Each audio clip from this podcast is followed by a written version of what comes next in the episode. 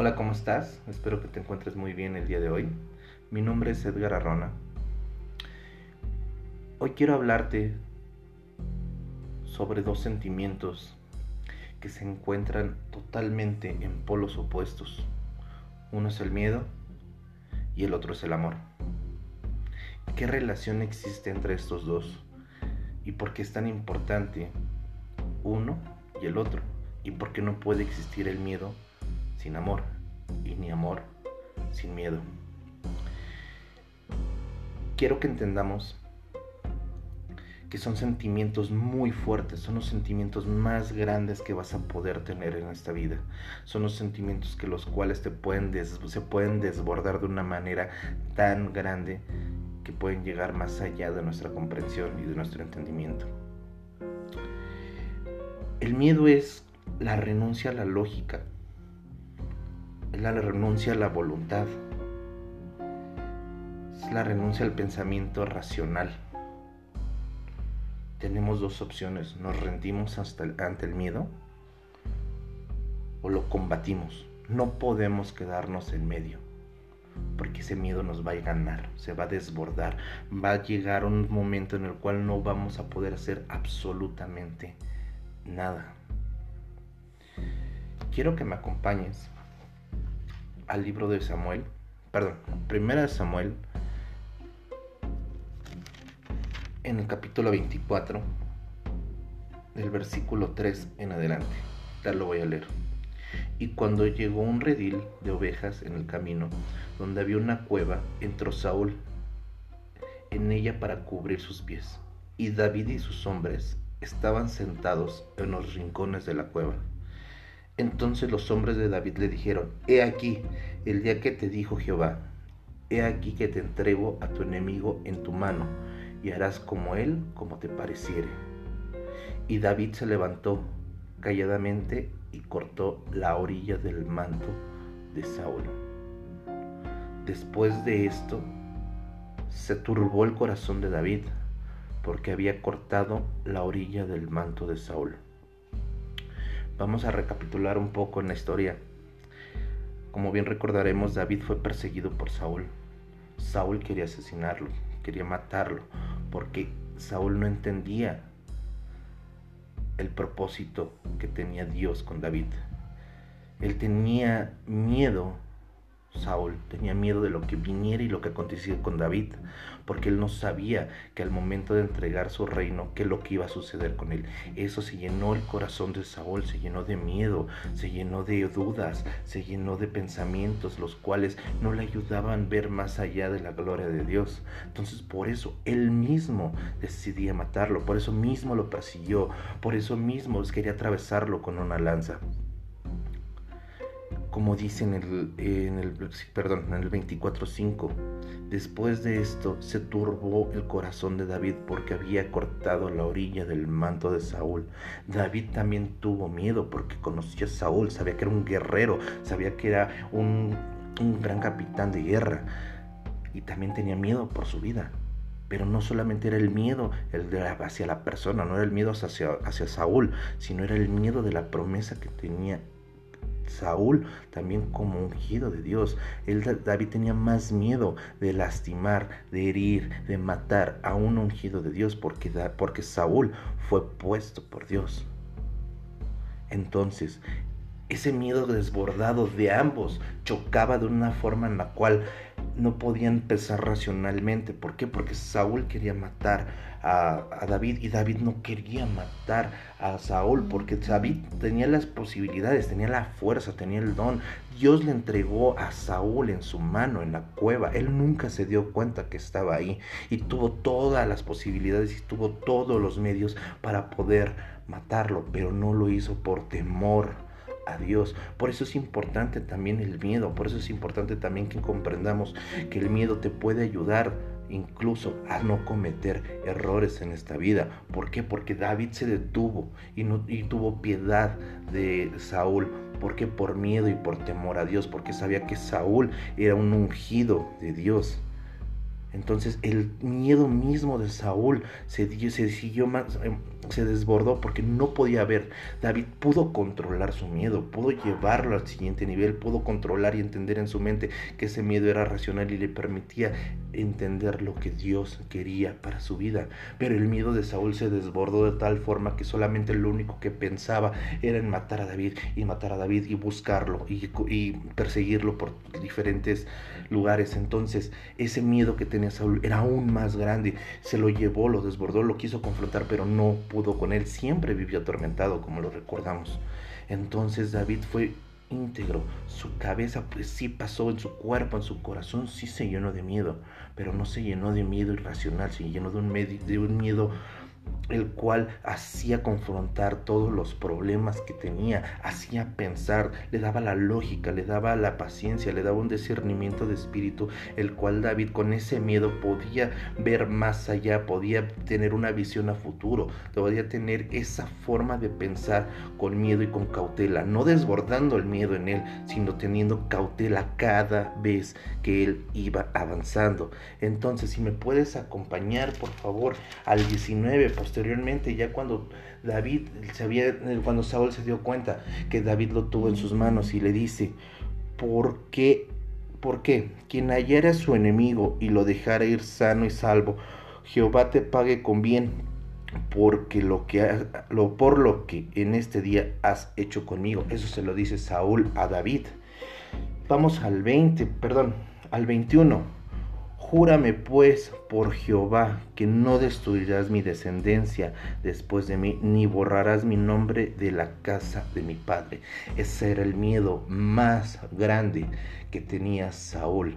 Le dice, júrame pues ahora por Jehová que no destruirás mi descendencia, pues de mí no borrarás mi nombre de la casa de mi padre. Ese era el miedo que tuvo que, ah, que David tuviera represalias contra él. ¿Por qué? Porque obviamente todo lo que le hizo Saúl tenía consecuencias. Ese era su miedo, que todo lo que había hecho tuviera consecuencias en su vida, que todo lo que había hecho contra él fuera contra su familia, que todo lo que hubieran hecho él fuera desterrado y no fuera recordado. Entonces, por favor, dice en, en el 20 Ahora como yo entiendo que tú has de reinar el reino de Israel y has de ser de mano firme y estable.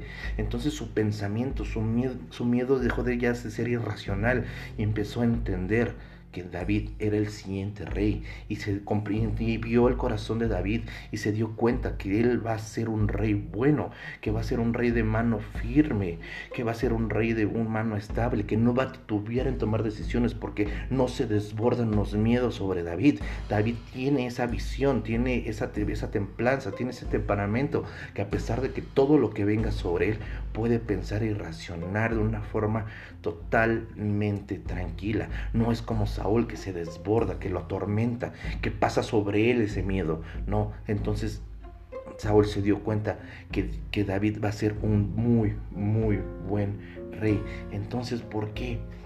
¿Qué es lo que sucede? ¿Qué es lo que pasa? Entonces, ¿ese es, el miedo es bueno o es malo? No, no es que no sea ninguno, no es que sea bueno ni malo, sino es la forma en la que nosotros confrontamos esos miedos, la forma en la que nuestro miedo nos desborda o nosotros lo tomamos. Es como, como, es como, como cuando te subes o montas un toro.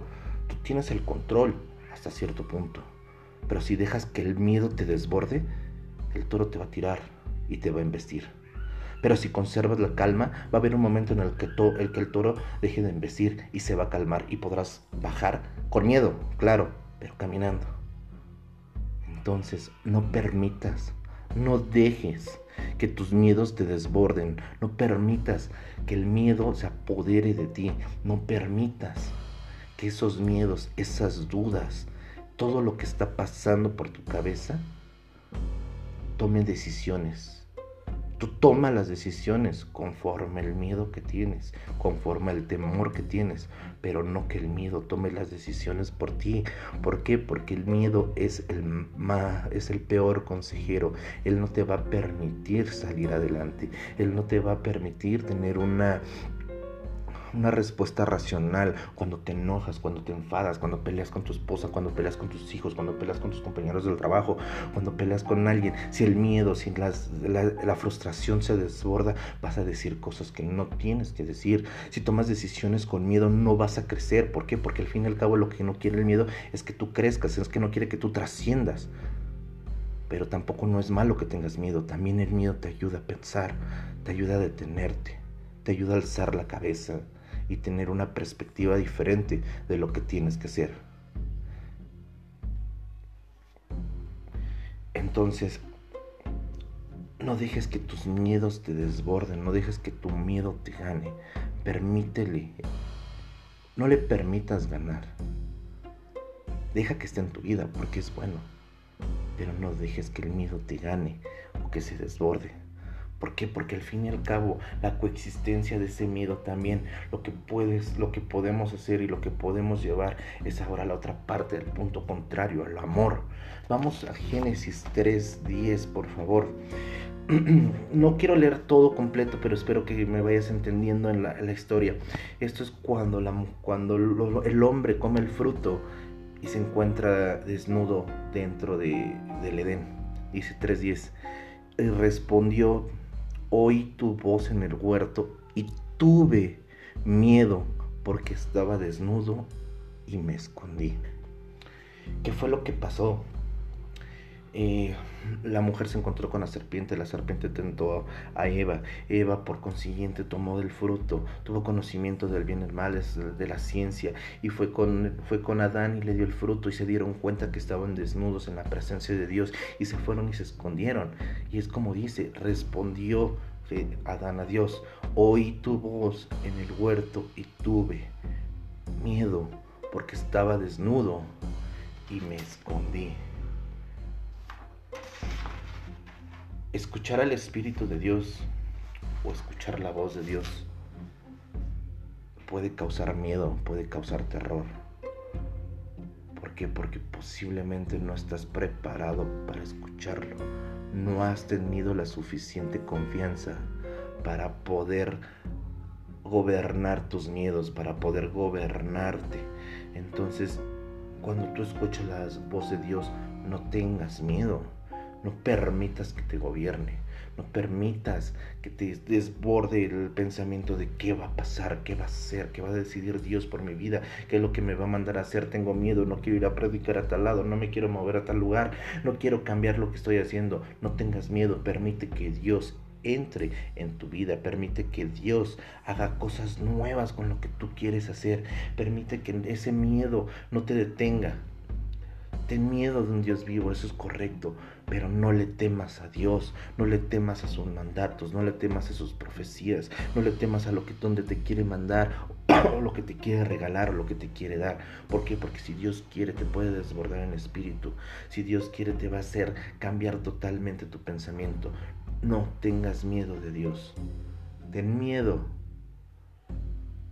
cuando no escuches la voz de Dios, cuando no sientas la presencia de Dios, cuando no sientes el espíritu que corre por tu cuerpo. En ese momento ten miedo porque estás perdiendo la batalla. Mi hermano, creo que el tema se va a extender un poco más. Lo voy a hacer en dos capítulos esto. Hoy quiero que te vayas nada más con esta idea Recuerda que el miedo puede sernos llevar, nos puede llevar a muchos lados, pero también nos puede mover. Recuerda que el miedo es la renuncia a la lógica, la renuncia a tu voluntad, al pensamiento racional. Pero recuerda que contra él no te puedes quedar en medio. Lo combates, luchas contra él permites. No permitas que te gane ese miedo. Combátelo, enfréntalo, apodérate de él. Recuerda que tú eres el dueño de tus sentimientos. Recuerda que tú eres el dueño de tus emociones. Recuerda que por medio del Espíritu está hecho para que tú controles tus emociones, para que te gobiernes, para que tú puedas confrontar cualquier situación adversa. Te agradezco mucho por estar oyendo esto. Espero que sea edificante y gratificante para ti. Espero que la palabra de Dios, lo que estoy diciendo, lo que está hablando Dios por medio de mí, toque tu corazón, toque tu cabeza, toque tu mente y permita abrir un poco más el pensamiento. Te agradezco nuevamente que estés escuchando esto. Si te gustó, compártelo con más gente para que este mensaje llegue a todos los rincones del mundo, a las personas que tienen una necesidad por la palabra de Dios. Es importante compartir este mensaje para que pueda llegar. Te agradezco infinitamente tu atención. Te amo, que Dios te bendiga, que prospere todas las situaciones de tu vida, que te llene de su espíritu, que te desborde en unción y que siempre esté contigo a lo largo de tu vida y tu caminar. Que bendiga tu familia, que bendiga tus, que bendiga tus finanzas, que bendiga tu cuerpo, que te dé salud y te dé prosperidad. En nombre de Cristo te agradezco tu atención. Cuídate mucho y nos estamos viendo.